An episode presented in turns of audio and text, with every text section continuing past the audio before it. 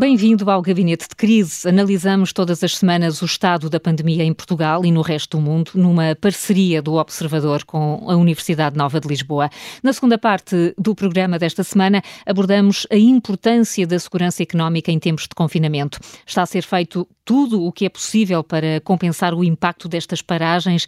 É o que vamos ver com a ajuda da professora de Economia, Susana Peralta. Para já, a análise da semana, Sónia Dias, coordenadora do Centro de Investigação da Escola Nacional de Saúde Pública, e Pedro Pita Barros, professor de Economia da Universidade Nova de Lisboa. Bem-vindos. Vamos ao número da semana. Primeiro ponto do gabinete de crise, o número da semana. Sónia, qual é o seu? Uh, olá, Carla. Hoje escolhi um número que diz respeito a uma outra pandemia, o da violência doméstica, e que tem também sofrido alguns efeitos com a Covid-19. Assim, escolhi o número 15, 15%, e que diz respeito aos participantes que reportou violência doméstica, quer uh, psicológica, sexual ou física, no seu domicílio. Estes são resultados de um estudo com mais de mil respondentes que teve por base um inquérito online decorrido entre abril e outubro do ano passado, conduzidos por nós na Escola Nacional de Saúde Pública. Um outro resultado importante foi que um terço das vítimas referiu ter sofrido violência doméstica pela primeira vez durante a pandemia. Ou seja, que os tempos de Covid realmente fizeram surgir uma proporção significativa de novos casos de violência doméstica.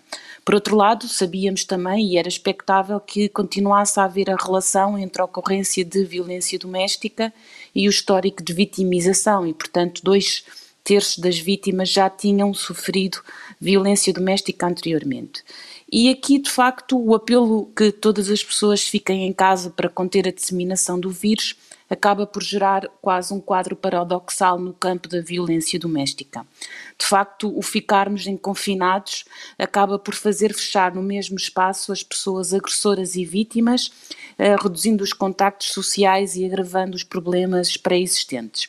E, portanto, também a diminuição de recursos materiais, económicos, a fragilidade das condições habitacionais, o stress e o potencial aumento de consumo de substâncias acabam por ser fatores que estarão a contribuir para um eventual agravamento dos casos pré-existentes de violência doméstica, mas também para um alargamento da população que pode estar em, ritmo, em risco de vitimização.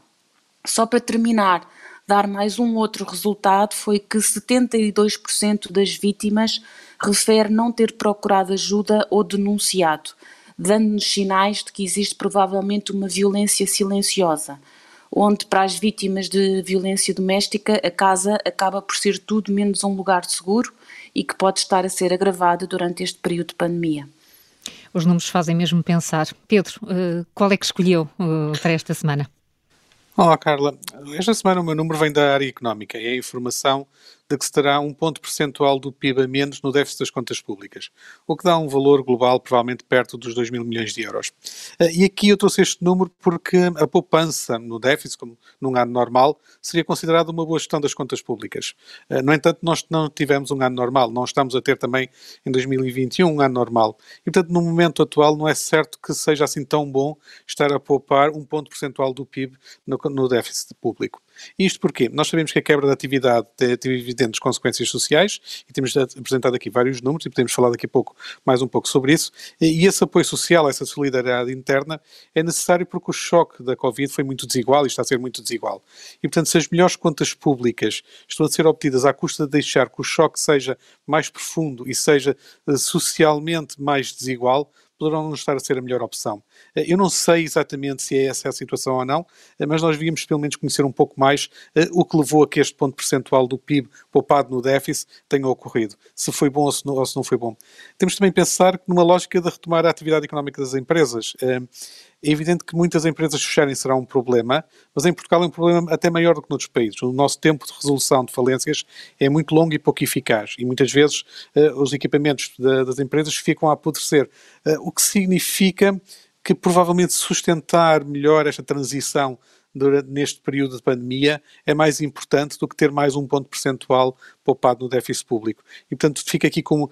Não sei dizer se este número da semana é bom ou é mau, parece-me sobretudo que é de nos fazer pensar uh, se a maior contenção orçamental hoje pode afinal ter um custo que só virá no futuro próximo. Haveremos de pensar isso daqui a pouco também com a ajuda da Susana Peralta. Para já, semana marcada pela troca de nomes à frente da Task Force do Plano de Vacinação contra a Covid-19, por várias histórias de batota na fila dos grupos prioritários e, sobretudo, por uma enorme pressão dos serviços de saúde que pode agora começar a aliviar, ainda muito pouco, mas com a, a perspectiva de que o pior pode ter já passado. Sónia, como é que olha para esta semana? Prefere olhar para esses números do boletim da DGS ou para os desacertos acertos no plano de vacinação? Pois, eu se calhar começava pelos tais números da DGS, porque de facto a pressão nos hospitais continua bastante alta, assim como o número de óbitos, como era esperado pela própria decalagem no tempo para que se vejam resultados nestes indicadores, uh, mas de alguma maneira, e tendo até procurando aqui encontrar algum algumas notas positivas, os outros números começam a descer, nomeadamente o número de novos infectados e até dos internamentos, e que traduzem sinais que, por um lado, a mobilidade esta semana de facto baixou, Uh, e estamos a sentir agora uh, alguns sinais de, já do impacto do confinamento. E este confinamento parece-nos que finalmente também de facto, o facto das escolas terem um, fechado, um, ou pelo menos eh, esta pausa letiva, Uh, levou a que tudo junto e fruto também de uma percepção das próprias pessoas da gravidade da situação e eventualmente até do próprio risco e receio perante a situação que estávamos a viver e de todos os dias vermos uh, a pressão um, no, nos serviços de saúde, de facto levou a que as pessoas provavelmente acatassem com mais rigor uh, exatamente este confinamento.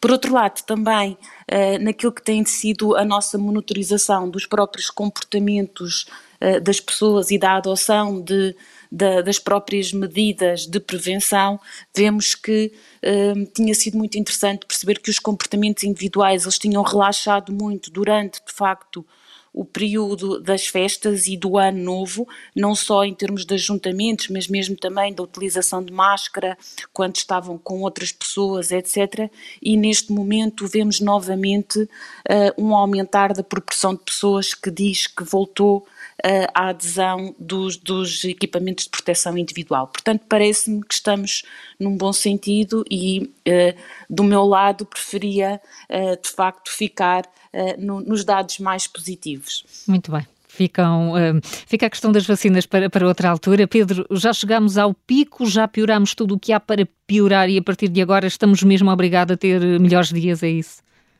Bom, obrigados não, a ter melhores dias, não estamos, desejamos a ter esses melhores dias. Seja, nós temos esta melhoria nos números, que está a surgir até de uma forma muito rápida, até mais rápida do que aquilo que se, que se esperaria, provavelmente é o resultado de, deste confinamento mais apertado e de finalmente termos todos uh, uh, realizado que era preciso fazer este esforço adicional agora.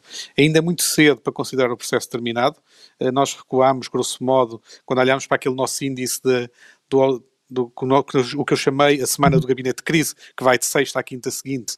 Olhando para isso, ainda estamos aos níveis que estávamos há três semanas atrás, embora agora tenhamos uma tendência de sentido inverso, claramente descendente, quando há três semanas estávamos fortemente ascendentes. Pode ser que estes últimos dois ou três dias tenha sido um efeito uh, meramente ocasional de dados e que, portanto, tínhamos uma descida maior do que aquela que, que, está a ser registada, maior do que aquela que está a ocorrer mesmo, mas até os óbitos tiveram uma ligeira descida nos últimos dias, quando normalmente têm três semanas ou um mês de desfazamento. Portanto, são claramente boas notícias, ou mesmo muito boas notícias, se tudo se vier a confirmar, e será, obviamente, o resultado do esforço que todos estamos a, a fazer. E que, volto a frisar, ainda é cedo para alterar este comportamento de confinamento. Não queria deixar de falar agora um pouco das vacinas, dado que lançamos isso, esse, esse, esse teaser há dois minutos atrás, que é, primeiro, queria deixar uma palavra de apreço para o Francisco Ramos, que, que se demitiu como é público e que tinha sido nosso convidado aqui há, um, há uns programas atrás. Ele coordenou o, o programa uh, e é evidente que nós podíamos sempre dizer que podia ter sido diferente, uh, podia ter sido melhor, como também podia ter sido muito pior. Uma realidade é que o programa está a ser eficaz. Uh, a limitação de vacinação tem estado sobretudo no ritmo de chegada das vacinas e não no processo de distribuição interna das mesmas. e mesmo olhando para a discussão pública que temos tido, a, a questão dos batuteiros, como se falou há bocado, de certa forma, pensando bem, eu prefiro ter esta discussão, de que existem batuteiros, do que outra discussão que seria se não tivéssemos a vacinar as pessoas. Isto é, se calhar mais vale errar por ter uns casos de vacinação indevida do que ter atrasos muito elevados. é possível sancionar esses batuteiros, eh, não seria possível recuperar o tempo de atraso que se tivesse tido na vacinação. Obviamente, era melhor não ter tido qualquer problema, estamos de acordo, mas a ter eu, se calhar, até prefiro termos esta discussão sobre os batuteiros e termos uma sanção, nem que seja frequentemente apenas social, das pessoas que estão a fazer essa batota. E, se calhar, aqueles que têm cargos de dirigentes públicos até se pode ter alguma intervenção adicional no sentido de não voltarem a ter cargos no futuro ou qualquer coisa desse, desses campos. Ficar registado que tiveram um comportamento eh, que não foi o mais, o mais idóneo, mas claramente podia estar a ser muito pior e podíamos estar a ter outro tipo de problemas. E, portanto, embora não goste que haja batuteiros, prefiro que o sistema de vacinação avance e que o processo avance e que tenhamos que discutir os batuteiros em vez de estarmos a discutir porque é que está atrasado. É, portanto, um, um bom sinal. Expectativas para esta nova liderança, Pedro. O que é que poderá mudar? Tenho a impressão que em termos, uh, em termos básicos do, do, que tem que fazer, não vai mudar muito. Claramente, o Francisco Ramos já não tinha uma visão política da gestão do processo de vacinas, no sentido de a preocupação central era a logística, como ele, aliás, referiu, e referiu várias vezes também publicamente, que, que o principal era levar as vacinas às pessoas e conseguir vacinar. Agora é preciso perceber que toda esta atenção gerada à volta dos batuteiros e das prioridades e ter planos B para não, para não vacinas por serem usadas em pessoas aquelas que, que sejam prioritárias, acaba uma gestão política que também tem que existir.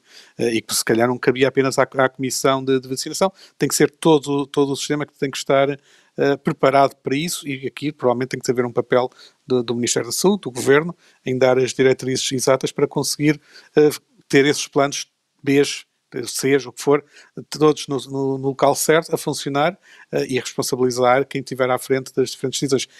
É preciso pensar que o processo de vacinação vai a passar agora de depender de muitas pequenas decisões de muita gente em muito lugar. E, portanto, vai ser preciso uh, ter uma consciencialização de cada pequeno decisor, de como é que se organiza, e provavelmente faz sentido haver uma, uma espécie de linha interna de SOS para quem tiver dúvidas dentro do sistema de vacinação, portanto, que estiver no processo de atribuir vacinas e decidir quantas pessoas estão e quem são vacinadas em cada sítio, possa telefonar, tirar dúvidas e garantir toda uma consistência global. Eh, não vai ser, não é uma coordenação fácil, não vai ser fácil, mas provavelmente eh, os mecanismos internos do Ministério da Saúde terão que ser criados ou, ou ser agilizados, se já existirem, para garantir que tudo agora corre sobre rodas. Vamos ver. Está feita a análise à semana. Eh, temos ainda mitos e alertas para revelar.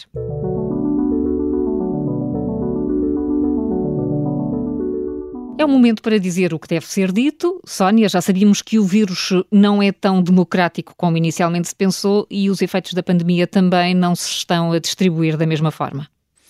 Exato, esse era o meu alerta desta semana, até ligando com o, te o, tema que vamos discutir agora na segunda parte, é que de facto a desigualdade que existe entre os grupos populacionais em cada país, mas também as desigualdades sociais que vamos começar a assistir provavelmente uh, entre, entre os países. E isto acaba por implicar que o impacto da pandemia eh, em cada uma destes níveis é talvez ainda mais preocupante na medida em que tende a agravar as fragilidades que já existiam. E, portanto, temos neste momento já vários estudos e indicadores que estão a demonstrar que exatamente isso que dizia, que se podia pensar no início que a pandemia afetava todos, até do ponto de vista individual todos podemos ficar uh, infectados e todos sofremos de alguma maneira as medidas de confinamento, mas o que estamos a assistir em Portugal e também em outros países do mundo é que de facto os efeitos da pandemia estão a atacar de forma mais forte os mais vulneráveis socialmente e a acentuar as desigualdades de rendimento que também já existiam antes. E, portanto, isto alerta-nos um pouco para que as medidas que vão ser necessárias implementar devem ter em conta estas desigualdades que se estão a agravar, mesmo até entre países. Pedro, quer olhar para o estado em que as PMEs vão ficar depois da pandemia passar? É esse o meu alerta desta semana. É pensar que o apoio que tem sido dado às pequenas e médias empresas poderá ter criado uma bomba económica, uma bomba relógio para daqui a alguns meses, ou se calhar um ano ou dois. Isto é, o problema económico não será tanta existência de fecho de empresas, dado que muitas estão a receber apoio agora, mas quanto é que poderão, quantas delas é que poderão sobreviver depois de terminado este período? Isto é, se conseguirão ter apoios de, depois, de, no sentido de conseguirem manter a sua, atividade, a sua atividade económica quando terminarem as atuais condições. E esses apoios, se calhar, não têm que ser apenas apoios públicos, a, a política económica vai ter que garantir que as pequenas e médias empresas viáveis conseguem sobreviver, mas terá que ser pensado também em termos de condições de crédito e, de certa forma, como é que todo o sistema económico vai ajudar estas pequenas e médias empresas a, a sobreviver no período pós-pandemia. Portanto, é um alerta para o governo, é um alerta para o sistema bancário também, é um alerta para o Banco de Portugal enquanto supervisor, eh, que será preciso pensar e terem, e, e neste momento ainda temos uns meses para pensar de como é que se vai processar toda a condução durante os próximos dois ou três anos de, do enquadramento que é dado às pequenas e médias empresas. E mesmo agora muitas, Pedro, já dizem que têm muita falta de liquidez mesmo com as linhas de crédito.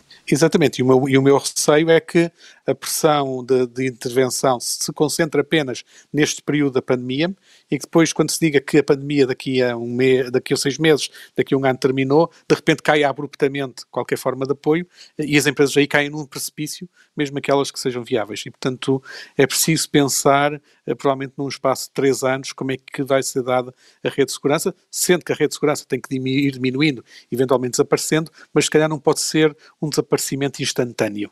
Uh, e, a, e, a, e, o, e, o, não desaparecer instantaneamente provavelmente implica uma coordenação de apoios públicos, mas também uh, saber como é que as políticas de crédito do, do, setor bancário, que é o principal uh, setor que acaba por financiar as pequenas e médias empresas, se vai comportar.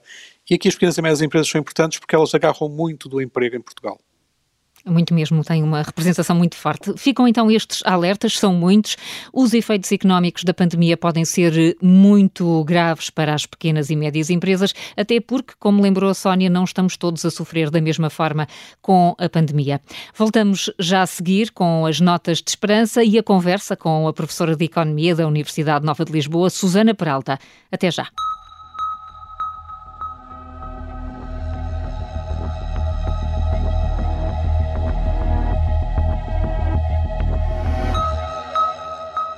Segunda parte do Gabinete de Crise, o programa que analisa o combate à pandemia, com os professores Sónia Dias e Pedro Pita Barros. Daqui a pouco vamos olhar para as medidas económicas que podem ser tomadas para que o combate à crise sanitária possa mesmo resultar. Vai ser com a professora Susana Peralta, mas há ainda umas notas de esperança para revelar.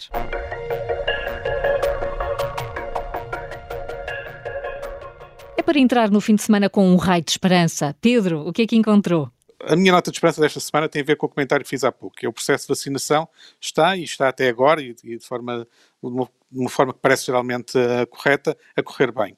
Isto é, não temos tido grandes sinais de hesitação da população, uh, nós até estamos a ver é o contrário, que é os sinais de tanta vontade de aceder às vacinas que surge a indignação com os furas-filas e com os batuteiros. E, portanto, neste momento eu diria que está tudo preparado em termos logísticos para correr bem, eh, em termos de continuarmos agora a receber mais vacinas, que vão chegar agora as da AstraZeneca, eh, e conseguirmos até ao verão eh, ter uma grande parte da população vacinada.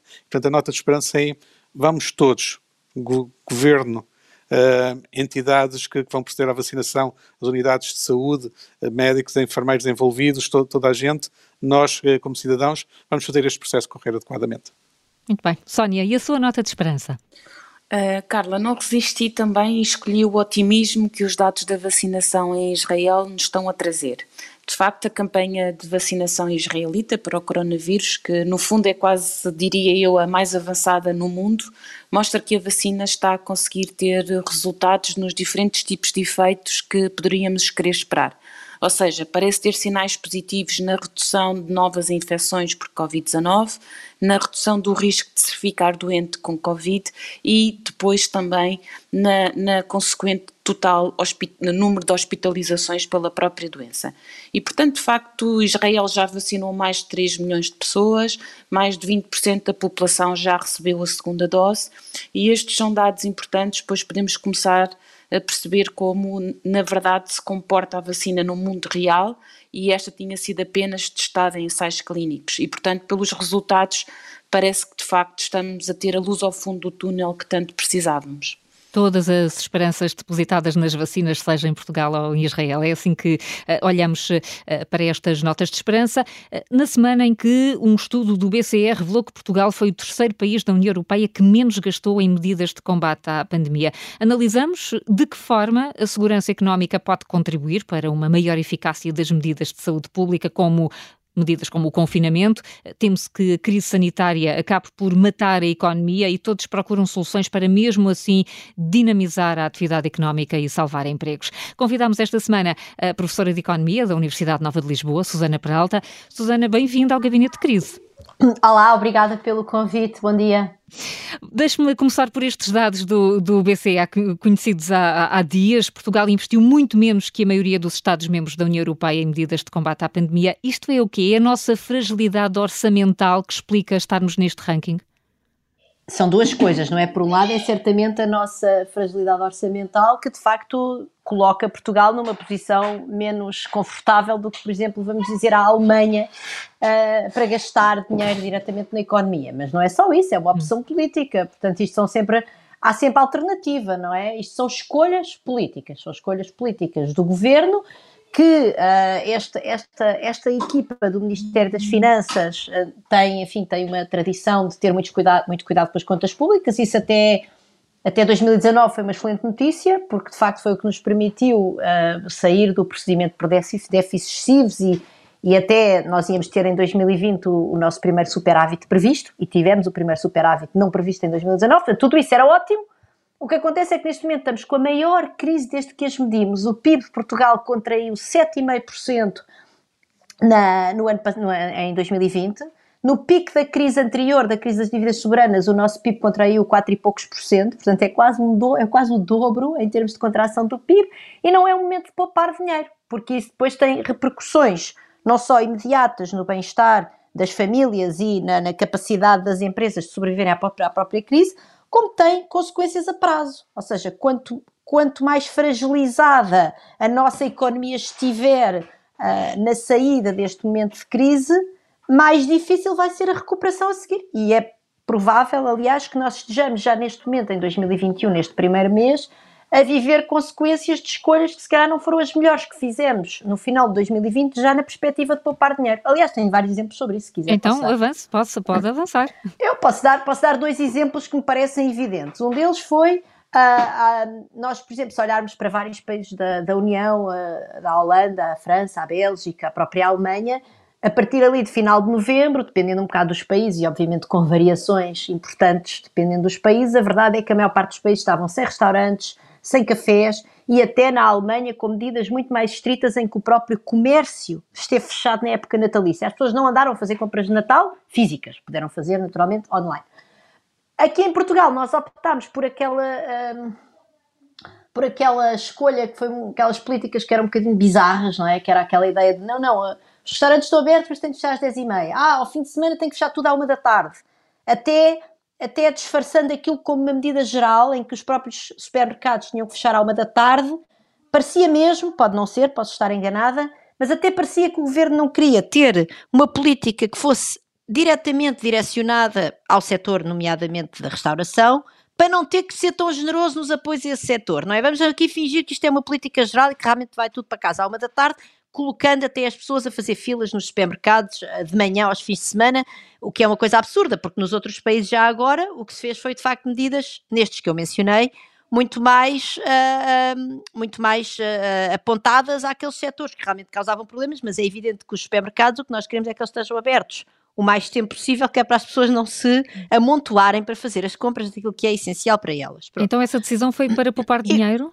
Eu não sei se essa decisão foi para poupar dinheiro, eu não estou na, na, cabeça do. não conheço, mas parece. Enfim, é um pouco difícil encontrar outra. outra é um pouco difícil encontrar outro racional, outra razão para terem feito isso sem ser poupar dinheiro. Aí depois, enfim, pode haver. Depois houve a questão de salvar o Natal, onde aí podemos ser mais benevolentes e imaginar que o governo de facto estava e bem preocupado com a saúde mental das crianças e das famílias e que de facto quis que as pessoas tivessem alguma liberdade para se juntarem.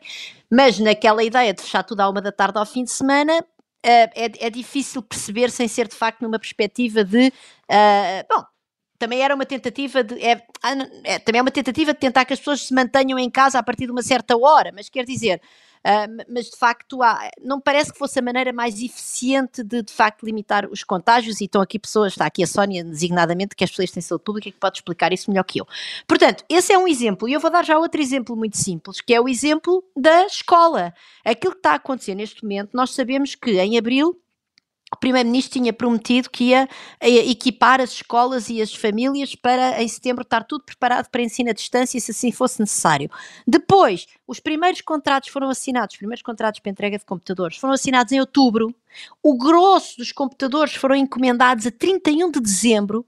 Neste momento, nós tivemos cerca de 100 mil computadores que já foram entregues e temos mais 300 mil que vão chegar no final de uh, março, princípio de abril. Portanto, isto é tudo muito bizarro. Dá a ideia que nós continuamos numa perspectiva de poupança uh, de dinheiro que depois acaba por nos deixar mal preparados para enfrentar depois a, a, situação que estamos neste momento em 2021, que foi qual? Foi uma situação de um confinamento muito mais estrito, de termos de fechar as escolas numa decisão catastrofista do último minuto e de nem sequer temos condições para as pessoas manterem, para as crianças manterem o ensino à distância, sendo que, enfim, é, é duvidoso se os computadores, aliás, é muito provável que os computadores não resolvem, não resolvem o problema do acesso ao ensino para muitas das crianças de baixos rendimentos, eu escrevi sobre isso hoje, mas seja como for, há uma série de decisões, quer dizer, isto é uma perspectiva muito de curto prazo, quando o Ministério das Finanças uh, se põe a não, a não executar a, a, a, a, despesa pública para a qual está autorizado pelo, pelo próprio Parlamento, que foi aquilo que o Ministério fez,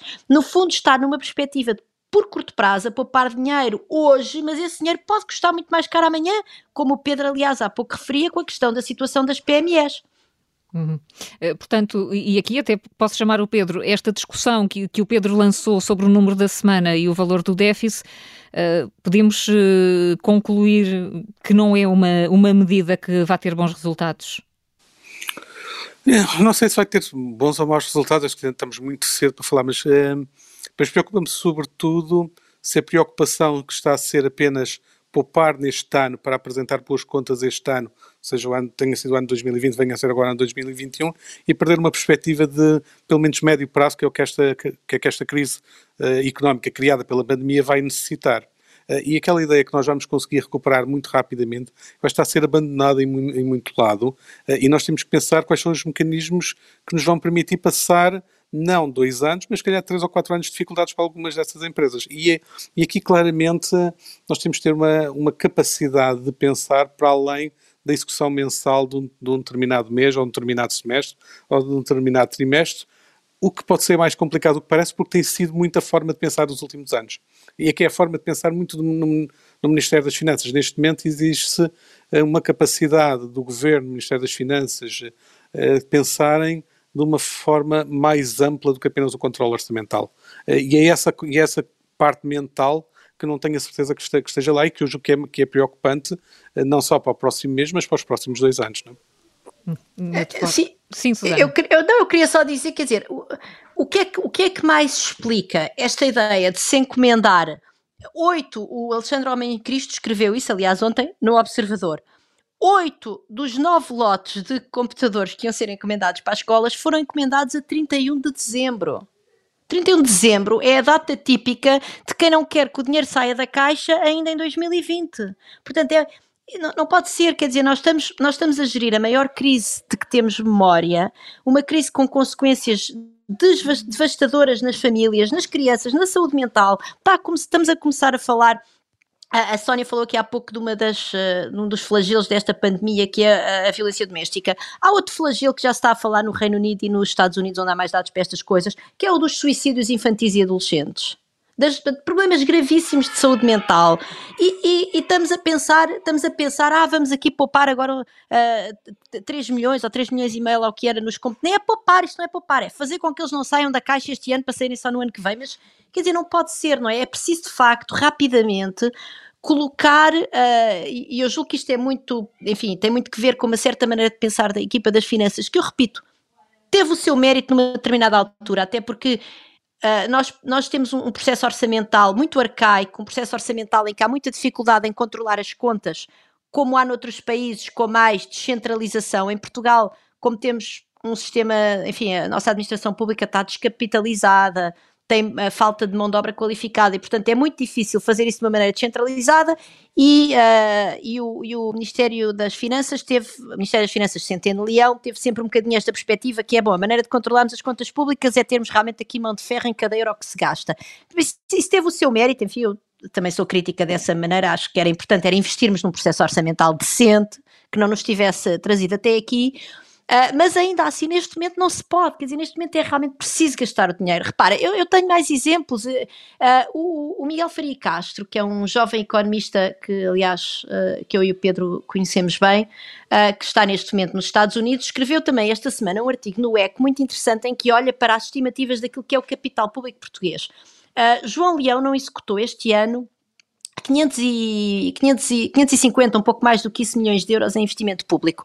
Estes desvios na despesa autorizada em investimento público, que depois não são executados, têm sido uma constante deste governo desde 2015. E o que é, que é, que é o investimento público? É preciso as pessoas perceberem isto. O investimento público é, por exemplo, uh, os hospitais não haver mais uma ala, nem que fosse fabricada de uma forma, vamos dizer que não fosse de betão, num hospital para poder, por exemplo, ter um sistema de triagem dos doentes Covid que não fosse preciso ser em ambulâncias. O investimento público são os computadores na escola, Uh, o investimento público era aquela coisa que nós estávamos a viver em janeiro, das crianças a terem aulas com 10 mantas em cima porque estavam a morrer de frio, porque não havia uma maneira de arejar e simultaneamente manter um certo conforto térmico nas, nas salas de aula. Isso é o investimento público.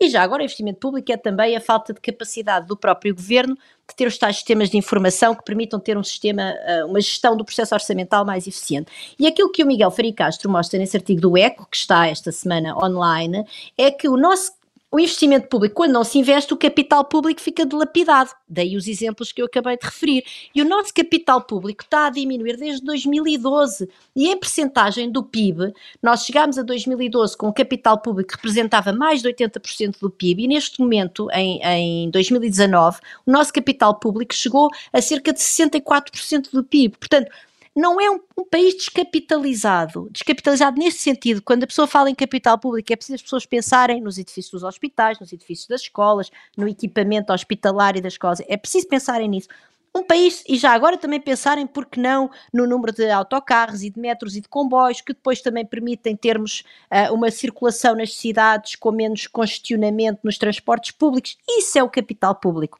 E esse capital público nos está a falhar, coloca-nos nesta posição de extrema vulnerabilidade enquanto economia perante esta pandemia, e depois o que é que leva? Leva a que de repente tenhamos que fechar toda a gente em casa, e isso tem custos económicos ainda muito maiores. Portanto, não se pode gerir as contas públicas como se gera o orçamento de uma família. Quer dizer, não pode ser assim. Eu, eu posso pensar, estou a ficar sem dinheiro na conta, não vou agora ao supermercado no dia 30, vou para a semana no dia 5, quando já tiver outra vez dinheiro na conta. Eu posso pensar assim, mas eu não me endivido a taxas de juros negativas. O nosso Estado, neste momento, está a se endividar a taxas de juros negativas e, e, nós não podemos também agora aqui, de repente, começar a gastar às mãos largas, como se não fôssemos um país que tem uma dívida de 135% do PIB. Mas também não podemos estar com esta visão tacanha e a deixar as pessoas a passar mal, não é? Porque hum.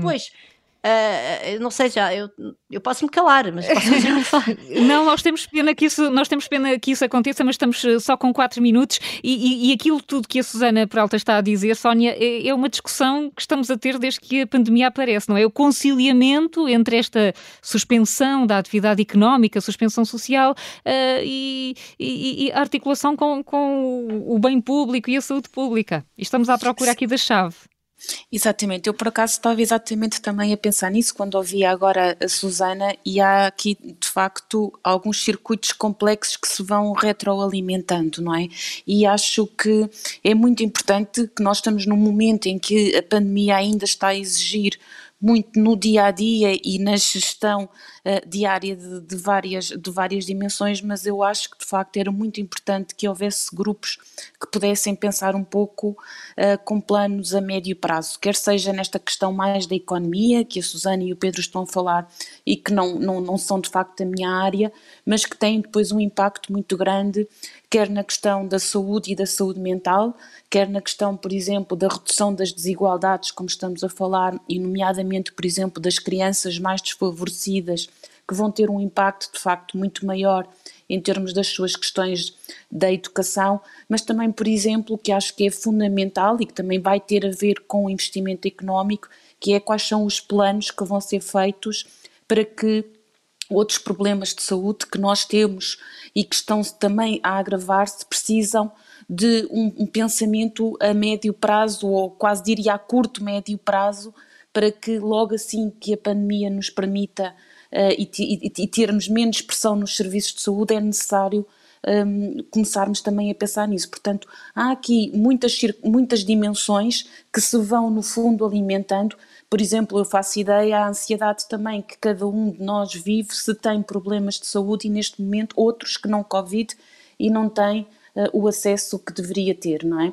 E, portanto, há aqui uma série de dimensões e setores que precisam de ser pensados um, a um curto, médio prazo e que vão claramente estar relacionados com a economia e com as decisões que se vão tomar nesse sentido. E, e Susana Peralta, agora com, com a promessa de que a convidamos para falar disto depois com, com mais tempo, numa frase, e a bazuca europeia, o que é que vai fazer para ajudar nisto?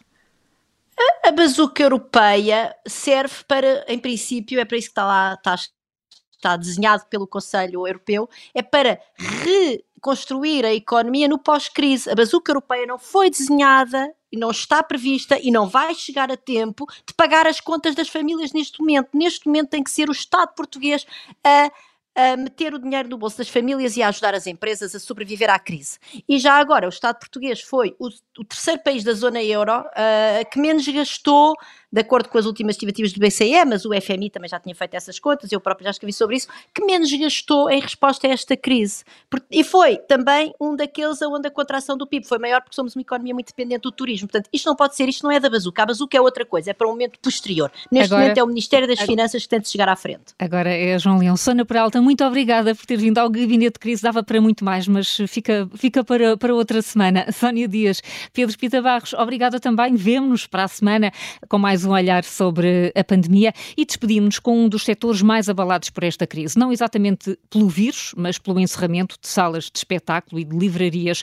Há fome e há falta de esperança entre os mais variados profissionais. José Fanha inspirou-se em Almada Negreiros e criou o Manifesto Anti-Leitura. Passaram quase nove anos sobre esta declamação e ela é ainda tão atual. Eu sou a Carla Jorge Carvalho, o apoio técnico foi da Mariana Dionísio. Até para a semana. Abaixa a leitura, PIM. Andam por aí elementos suspeitos que se escondem nas sombras das livrarias e das bibliotecas e chegam a penetrar nas escolas para espalhar um vício terrível e abominável, especialmente junto dos mais novos, dos mais tenros, dos mais ingênuos, um vício que se chama leitura. Os passadores dessa droga dura, os dealers da leitura, transformam simples cidadãos em leitores, em mortos-vivos em gente que entrega a sua vida aos livros, às histórias, aos romances, aos poemas, gente que se esquece de tudo mais. Por isso dizemos, abaixo a leitura, pum, abaixo os leitores, pim. O leitor é um doente, o leitor é um viciado. O leitor esquece tudo mais só para ler. Cuidado com eles, porque o pior de tudo é que a leitura pega-se. Cuidado com os leitores, afastai-os de vós, protegei os vossos filhos. Morra a leitura, pam! Uma geração que lê é uma geração que pensa. Uma geração que lê é uma geração que duvida. Uma geração que lê é uma geração que questiona. Uma geração que lê é uma geração que critica. Uma geração que pensa, duvida, questiona e critica, não engole qualquer patranha que lhe queiram enfiar. Não obedece, não se baixa, não se cala. Uma geração que lê e pensa é um perigo para a civilização ocidental e para o país. Abaixo os leitores, morra a leitura, morra, pum. Esta gentinha põe-se a ler em vez de trabalhar, em vez de verter o seu suor a bem do Estado, em vez de aceitar paciente e responsavelmente que lhe retirem a assistência médica, o subsídio de doença, a reforma, o teatro, a música, as cuecas, se necessário for. Esta gentinha que lê perde-se a interrogar as medidas necessárias e urgentes para o bem do mercado, dos bancos, dos seus acionistas, que são quem faz andar o país. Quem lê, ainda por cima, diverte-se, entretém-se. A ler, os leitores viajam e aprendem, e refletem, e riem, e choram, e sonham. Acabe-se com a leitura de uma vez. Morra a leitura. Pim, pam, pum. A leitura faz conhecer personagens imorais, como o débil Carlos da Maia e a desavergonhada de Eduardo da Maia, sua irmã, e bruxas repelentes, como a, a Dama Pé de Cabra do Alexandre Polano, ou a Bolimunda do Memorial do Convento, seres inúteis e irreais, como o gato Zorbas da gaivota e do gato que ensinou a voar, criaturas atrevidas, desobedientes, revolucionárias, como o João Sem Medo, o Pinóquio, o Tom Sawyer, o Oliver Twist, e loucos, como o cigano Melquiades e o coronel Bueno Dia dos 100 anos de solidão. A leitura faz-nos viajar por lugares mal frequentados, como a Ilha do Tesouro, o Beco das Sardinheiras do Mário de Carvalho, ou os mares do Moby Dick, ou a Buenos Aires do Borges, ou a Paris do Marcel Proust, ou a Londres do Oscar Wilde, ou a Moscou do Tolstói. A leitura faz-nos rir de pessoas sérias e responsáveis, como o Conde Abranhos, o Sancho Panza ou o escriturário Bartleby. E há que falar dos autores, meu Deus. Esses seres abjetos, os escritores que escrevem livros e livros sem um pingo de vergonha. Deviam ser presos, encerrados em jardins zoológicos, condenados aos trabalhos forçados, à morte, à cadeira elétrica. Camões, por exemplo. Era um marginal que andava sempre à espadarada. E se fosse só isso, ainda podíamos perdoar. A luta, a pancadaria, a guerra, não são, não são reprováveis. Podem até ter uma função muito positiva na nossa sociedade. Mas esse tal Camões escrevia de espadeiradas. Escrevia estrofes e mais estrofes. Eh, sonetos que enchem livros e que continuam a gastar papel, podia ser poupado para fazer pacotes de castanhas ou relatórios anuais da administração das empresas. E o Bocage dizia impropérios, palavrões, e, e, até na poesia deixava a marca da sua pouca vergonha. Se escrevesse pornografia, nós aceitávamos esses palavrões. Tinham uma função social, mas poesia. E não esquecemos dessa histérica da, da e louca Flor Bela Espanca, uma desavergonhada, essa grande doida que queria amar, deixai-nos rir. Se amasse o seu marido uma vez por semana, cumpria a sua obrigação. Se fosse amante do chefe lá do escritório, estava a contribuir para uma gestão equilibrada do produto interno bruto. Mas não, ela vertia nos versos o seu desejo de amar este, aquele e o outro, e o outro, e o outro. E, e lembremos Álvaro de Campos, que é uma invenção torpe, um sujeito que nunca existiu, de facto, puro delírio, personagem frágil e contraditório. E Ricardo Reis, que também não existia, nem Alberto Caeiro, nem Bernardo Soares. Tudo obra do delírio do Sr. Fernando Pessoa, que escrevia cartas de amor e devia ter tido vergonha e dedicar-se à sua profissão nobre, mas honrada de escriturário. De muitos mais escritores poderíamos falar, gente negra, que se deixa afundar entre palavras e só gosta de mexer na miséria e na lama. Gente carregada de maldade, que nos fala da queda dos anjos, de amores de perdição, de barrancos de cegos, de lobos que, que uivam, de versículos satânicos. E até quando escrevem sobre gente feliz, tem de ser gente feliz com lágrimas. E há quem os leia. Quem, quem, quem sofra com eles quem toque carinhosamente nos seus livros sem saber que o veneno entra pelos olhos dos que leem e pelos dedos dos que folheiam. E depois da leitura de uma página por vezes, depois da leitura de um só parágrafo, já não há remédio. Eles já são leitores. Estão irremediavelmente apanhados pelo canto de sereia da leitura. A possibilidade de salvação é extremamente diminuta. Os livros deviam ser reciclados, transformados em lenços de papel, em solas de sapatos, em bolas de futebol, livrai-vos de os ler, ou melhor, queimai-vos. Lembrai que ao longo da história tentaram salvar-nos queimando pilhas e pilhas de livros.